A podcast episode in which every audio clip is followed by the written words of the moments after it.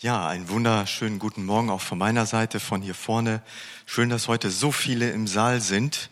Willkommen auch an die alle zu Hause, die vor der Kamera, Quatsch, vor der Kamera, die vor dem Bildschirm sitzen und zuhören. Euch herzlich willkommen, aber ihr verpasst was. Ne? Also der Saal wird immer voller. Es ist richtig schön, sich mal wieder persönlich zu begegnen und sich persönlich zu sehen.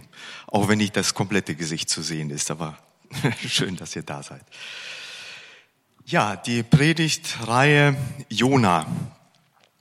Als wir das erste Telefonat geführt haben und Edwin den Vorschlag gemacht hat, du lass uns doch mal über Jona predigen, dann dachte ich, na ja, Sonntagsschulniveau, das ist ja genau das Passende, das brauche ich jetzt gerade.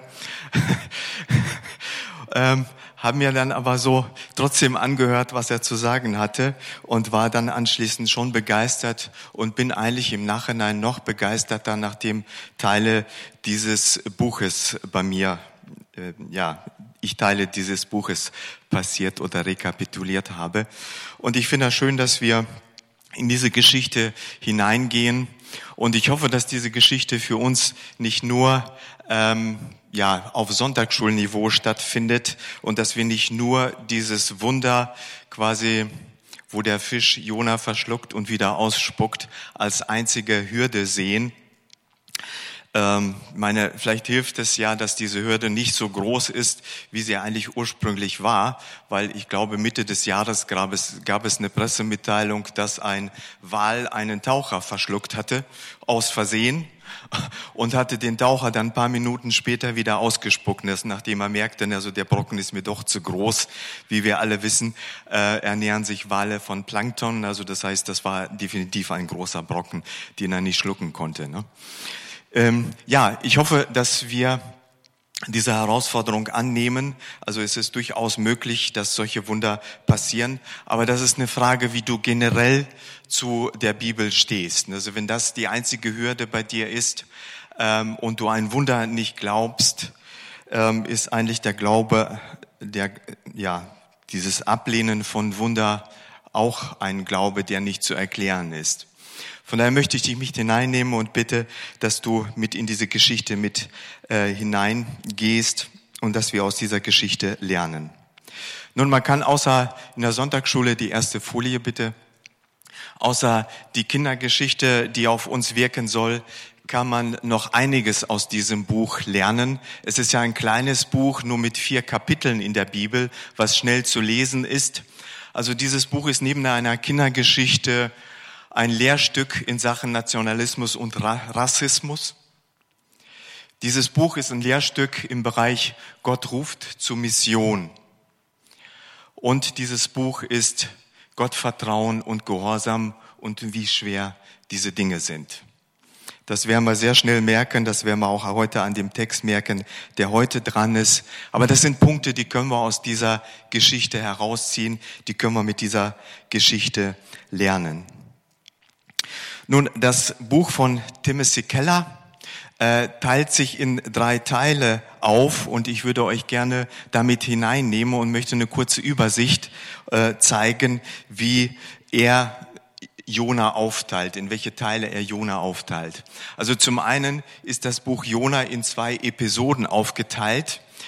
Wer das Ganze kennt, also ich denke, den meisten von uns ist diese Geschichte bekannt. Die erste Episode, wo Jona diesen Auftrag kriegt, ähm, Jona reagiert, indem er davonläuft. Die zweite Episode fängt genauso an. Jona kriegt diesen Auftrag nochmal, aber diesmal läuft er nicht weg, sondern er geht diesem Auftrag nach.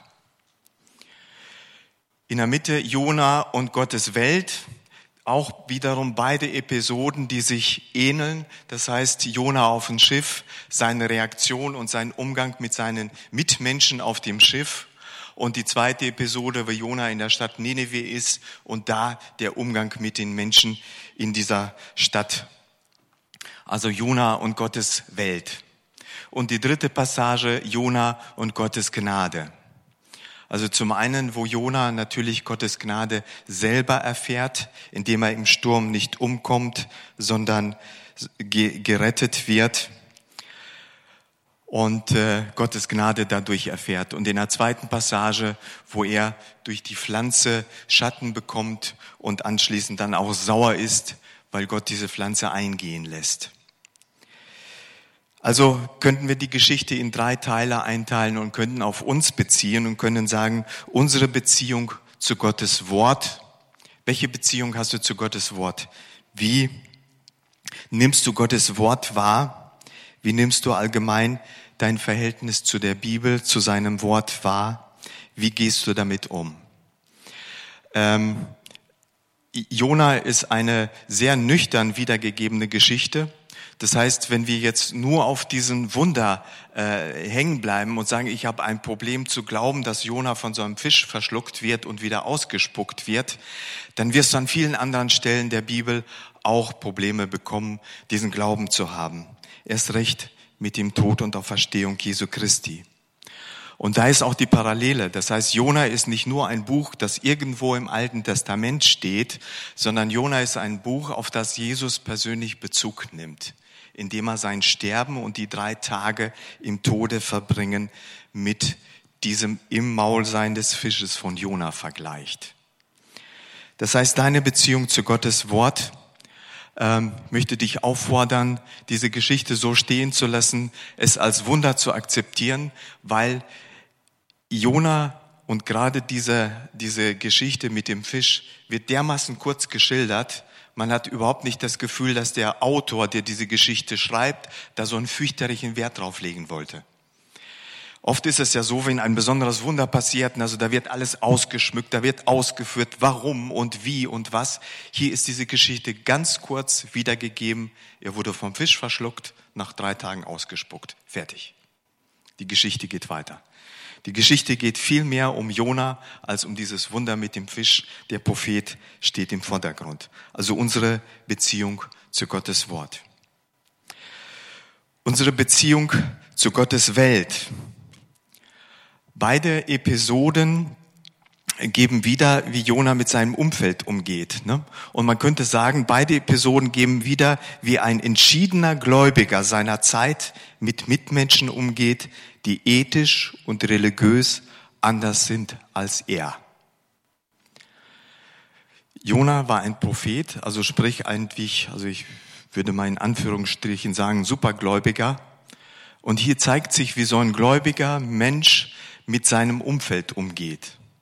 Und ich glaube, da können wir uns nicht unbedingt ein Beispiel von nehmen. Also, weil Jona ist da schon sehr egoistisch und sehr Israel zentriert und sieht die Dinge für sich relativ klar. Und die Menschen um ihn herum sind ihm eigentlich gar nicht so sehr wichtig. Und die dritte Passage ist Gottes Beziehung, äh, äh, unsere Beziehung zu Gottes Gnade. Und da würde ich gerne eine Passage aus dem Buch vorlesen, um uns diesen Bereich so ein bisschen näher zu bringen. Jona will einen Gott nach seinem eigenen Bild haben, einen Gott, der das Böse, zum Beispiel die Menschen in Ninive, bestraft und die Guten, zum Beispiel Jona und seine Landsleute, segnet. Und jedes Mal, wenn der wahre Gott und nicht Jonas Konstruktion sich offenbart, versteht Jona die Welt nicht mehr. Der wahre Gott ist für ihn ein Rätsel, weil er Gottes Gnade und Gottes Gerechtigkeit nicht zusammenbringen kann. Wie, so fragt, so fragt Jona, kann Gott Menschen vergeben, die so viel Gewalt und Böses verübt haben? Wie kann Gott gleichzeitig gnädig und gerecht sein? Diese Frage wird in dem Buch Jona nicht beantwortet.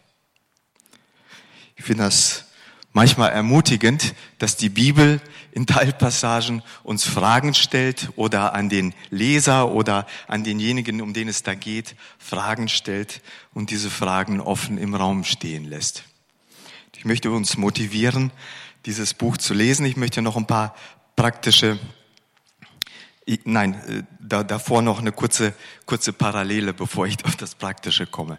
Ähm, es gibt eine Parallele, die dieses, äh, diese Geschichte im Neuen Testament fast eins zu eins wiedergibt. Und zwar Lukas 15, Vers 11 bis 32. Da geht es um die beiden verlorenen Söhne. Und ich formuliere das jetzt bewusst, um die beiden verlorenen Söhne. Wir wissen, Jona läuft im ersten Teil von Gott davon. Vergleichbar mit dem ersten Sohn, der sein Erbe vom Vater nimmt, wegläuft, vom Vater wegläuft, mit ihm nichts zu tun haben will, das Weite sucht, also sprich von Gott entfernt ist. Und die zweite Hälfte, der ältere Bruder, der zu Hause ist, aber es nicht einsieht, dass sein Vater so gnädig zu dem jüngeren Bruder ist, der diese Gnade des Vaters nicht versteht, der letztendlich da ist, alles tut, was der Vater will, aber immer noch nicht am Herzen des Vaters ist.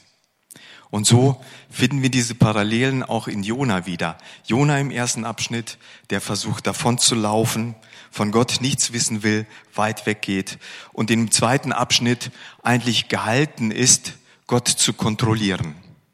Wenn ich das tue, was du willst, dann bin ich mal gespannt, ob du dich an dein Wort hältst.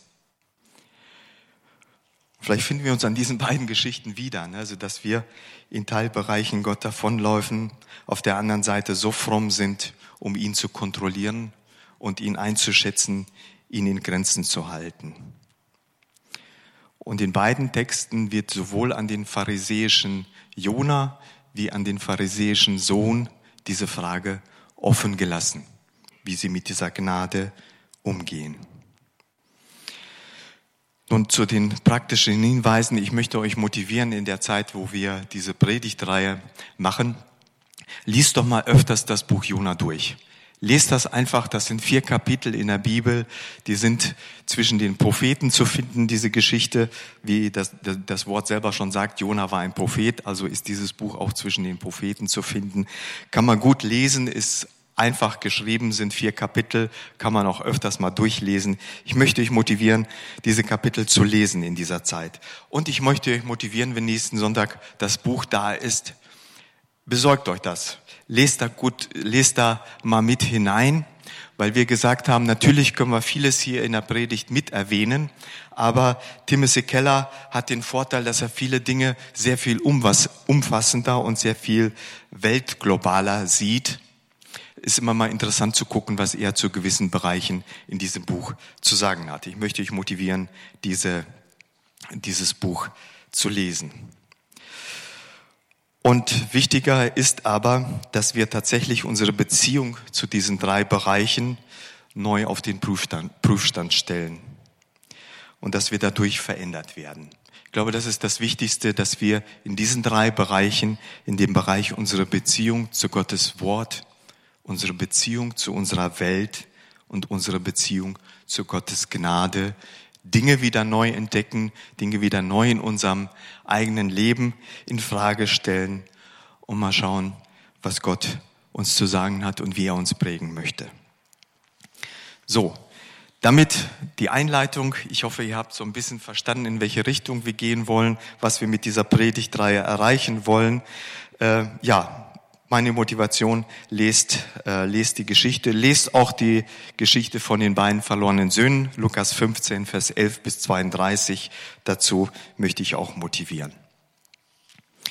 Ja, dann würde ich gerne so zu der ersten Textpassage kommen. Es sind vier Verse, die wir heute vor der Brust haben.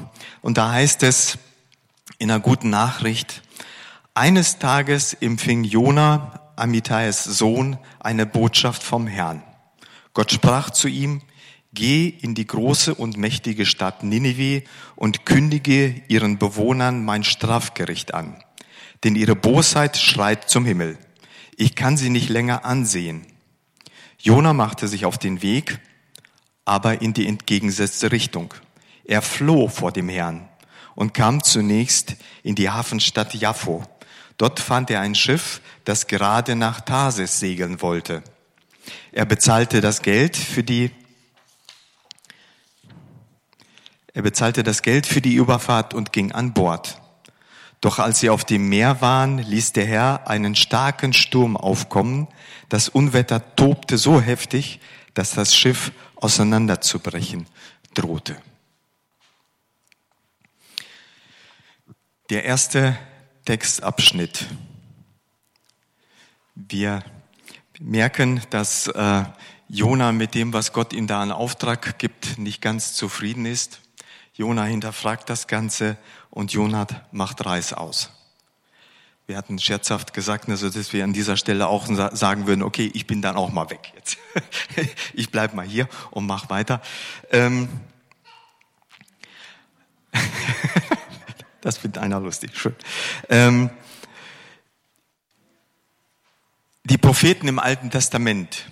Ich möchte mal eine kleine Schleife drehen. Die Propheten im Alten Testament. Äh, zum einen, um ein Prophet zu sein, musste man gewisse Prophezeiungen zu seinen Lebzeiten machen, die sich tatsächlich auch erfüllt haben. Ansonsten wurde man in Israel als Prophet nicht so gern gesehen. Das war eigentlich so das wichtigste Kriterium. Also das heißt, Jona ist nicht irgendeiner, der sich jetzt zum Propheten ernannt hatte. Der kommt auch an einer Stelle in den Königen vor und ist hauptsächlich einer, der gerne für Israel eintritt und Israel in den Vordergrund stellt und äh, Israel den Sieg und ja ähnliche Dinge prophezeit. Das heißt, das ist so ein bisschen sein geschichtlicher Hintergrund. Aber als erstes müssen wir wissen, dass er durchaus den Beweis erbracht hatte, dass seine Prophetien in Erfüllung gehen. Ähm, was hier neu ist, Gott benutzte Propheten im Alten Testament, um hauptsächlich Israel in Krisenzeiten eine Botschaft weiterzugeben. Das heißt, Israel war auf diese Botschaften angewiesen, um sich wieder neu auszurichten, um wieder neu Gott in den Fokus zu bekommen. Und die Propheten hatten hauptsächlich die Aufgabe, äh, zum Volk Israel zu sprechen. Nun kommt jetzt für Jona hier eigentlich so der erste Schock. Hier wird ein hebräischer Prophet aufgefordert, Israel zu verlassen und in, ein heidnische und in eine heidnische Stadt zu gehen. Ein absolutes Novum hat es noch nicht gegeben. Es gab Botschaften für die heidnische Städte, aber dafür mussten die Propheten nie das Land Israel verlassen. Das heißt, Jona wird hier aufgefordert von Gott, verlass Israel und geh nach Ninive und bringe denen diese Botschaft. Ähm, der zweite Schock, vor dem Jona hier steht, ist die Botschaft selbst. Er soll Ninive den Untergang verkündigen. Ninive ist ein assyrisches Reich, das heißt damals die ärgsten Feinde Israels.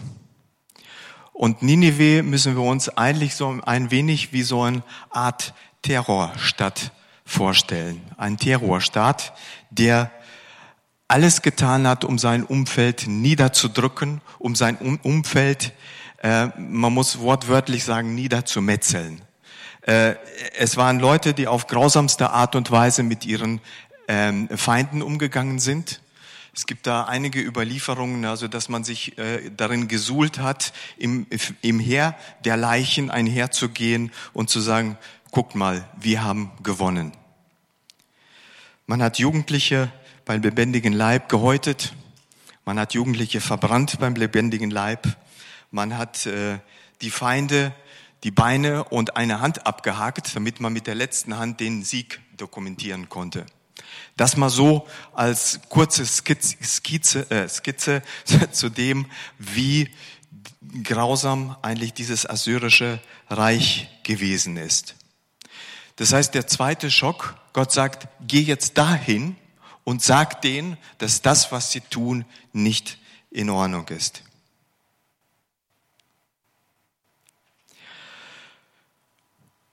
Jona wird sich gedacht haben, hoppala, wenn Gott mich jetzt dahin schickt, ne, äh, und diese Leute kennt er ja, äh, dann besteht vermutlich die Möglichkeit, dass er nochmal einen Rückzieher machen könnte. Ich will das nicht. Das heißt, Jona hat sehr wohl gewusst, dass Gott eventuell einen Rückzieher machen kann. Das erwähnt er auch später im Text. Aus diesem Grund will er nicht dahin gehen. Und der, der dritte Grund, das sind die Erzfeinde Israels. Ähm, jetzt wird jeder, der diese, diese Geschichte liest, gewusst haben, Jona ist ein absoluter Patriot. Warum gibt Gott gerade Jona diesen Auftrag. Im Grunde genommen könnte man sagen, alles an diesem Auftrag an Jona ergibt für Jona überhaupt gar keinen Sinn. Aus diesem Grund entscheidet Jona, den Auftrag zu verweigern. Jona geht los, aber nicht nach Osten, sondern Jona geht nach Westen. Ich habe hier diese Skizze gefunden wer ungefähr in der Karte bewandert ist. Also Jona will quer übers Mittelmeer an die Spitze ungefähr, äh, an die Spitze Spaniens. Da liegt die Stadt Tarsis beziehungsweise Tarsisch, so äh, hat man wohl herausgefunden, so heißt diese Stadt. Ähm, Jona flieht nicht ungefähr nach Tarsis, sondern für Israeliten war damals das Verständnis, äh, das muss das Ende der Welt sein. Also das heißt, dahinter gibt's nichts mehr. Äh, und das war die Intention von Jona, wenn ich von Gott davonlaufe, dann tatsächlich bis ans Ende der Welt, damit er mich ja nicht wieder zurückholt. Und Jona wählt, anstatt auf dem Landweg nach Ninive zu gehen, wählt er den Seeweg um uns die Entfernungen ein wenig äh, vor Augen zu halten. Das heißt, nach Ninive wären das ungefähr 800 Kilometer Landweg. Bis nach Tarsis sind das ungefähr 3400 Kilometer Seeweg. Nun, Jona flieht, Jona flieht, weil er weder praktisch noch theologisch irgendeinen Sinn an diesem Auftrag sieht. Wir können uns das ungefähr so vorstellen, wenn man einen ähm, israelischen Rabbi oder einen jüdischen Rabbi 1941 den Auftrag erteilen würde, geh mitten nach Berlin und predige den Nazis die Buße. Das ist ungefähr der Vergleich, in dem sich Jona befunden hatte. Das heißt, entweder er wird im im angenehmsten Fall wird er nur geächtet, im schlimmsten Fall wird er geteert und gefedert.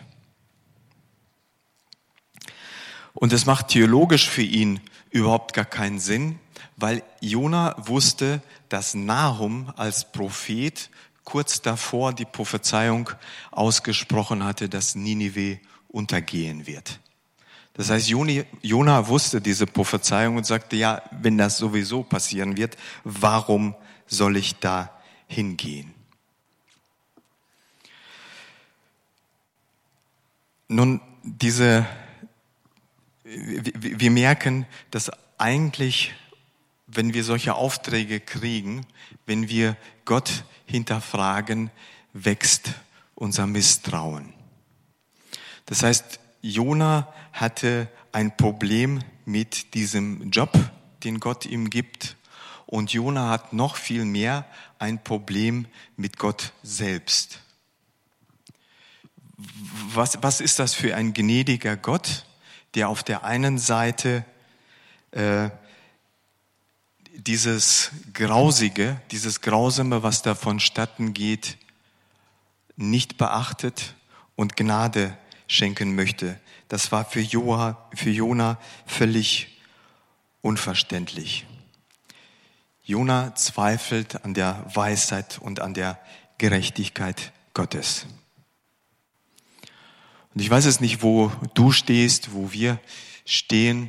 Ist es nicht oft so, dass wir Geschichten hören, Geschichten erleben, wo man sagt, wenn Gott, wenn Gott weiß, was er da tut, dann kann ich das nicht glauben, dann kann ich das nicht akzeptieren.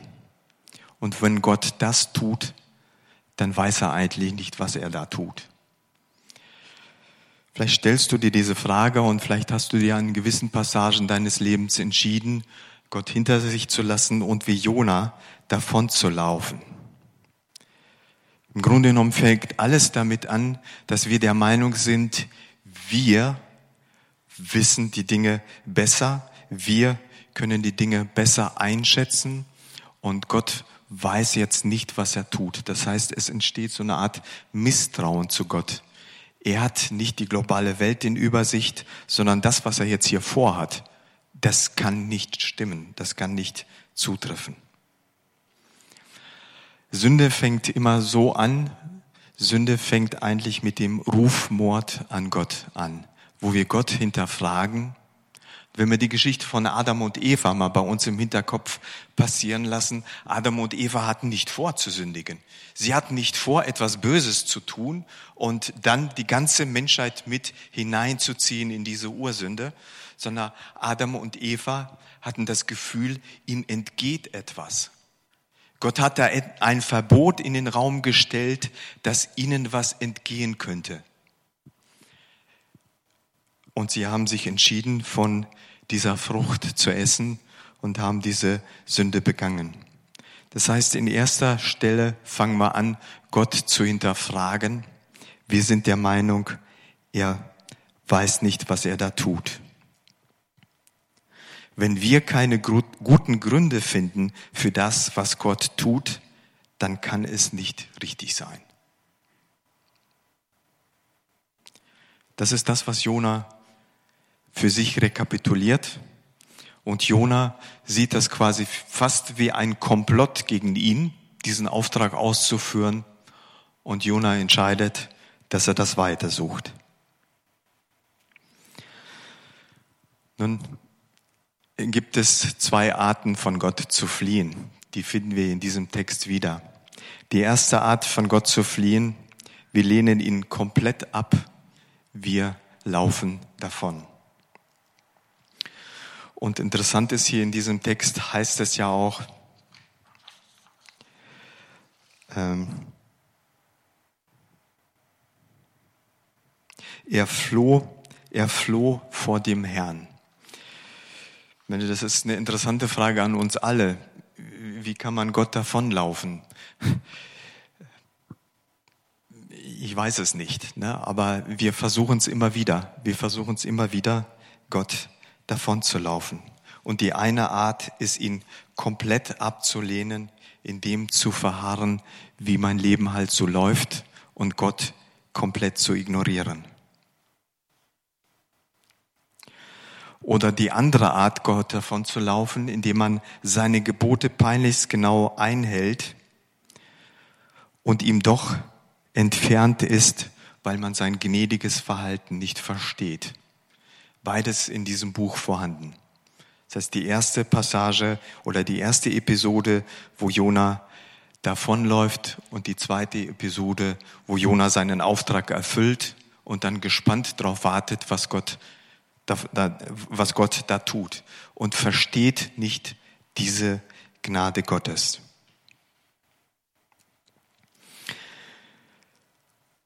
An dieser Stelle greift, greift Gott an. Das heißt, Jona ist auf dem Schiff.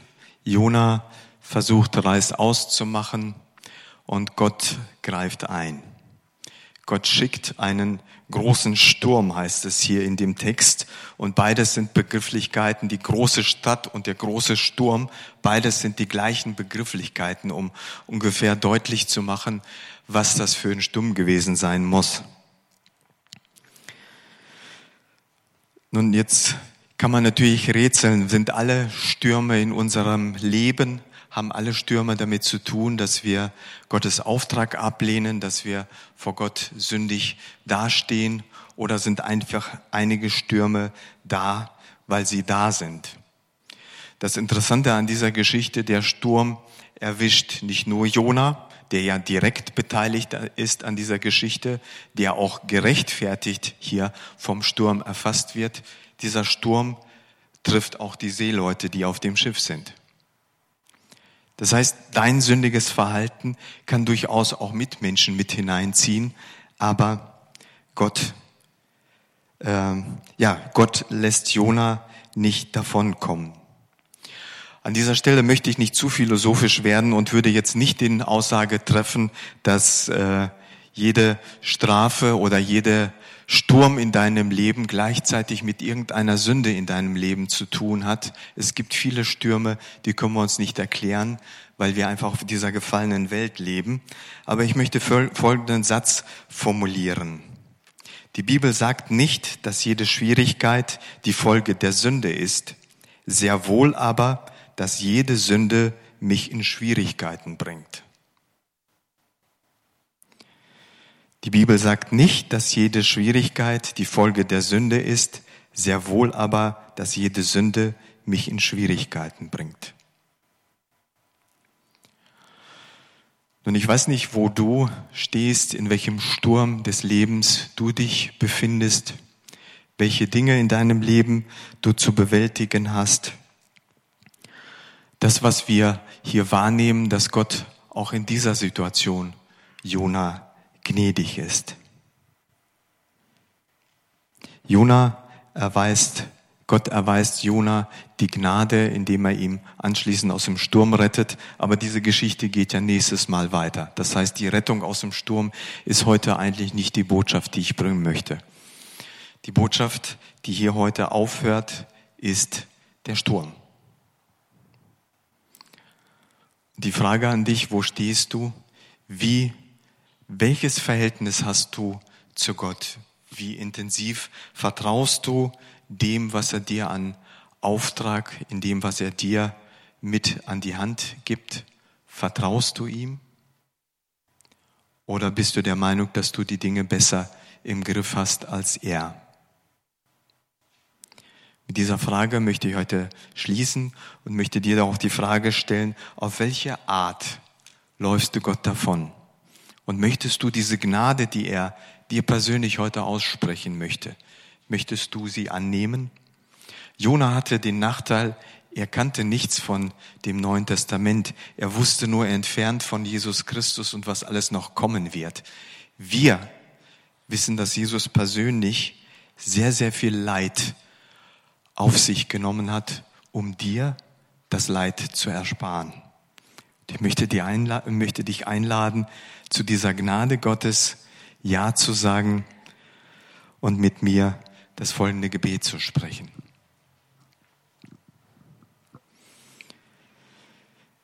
Himmlischer Vater, du weißt, wo wir stehen, du weißt, welche Lebensphilosophie wir an den Tag legen, du weißt, auf welche Art wir dir davonlaufen.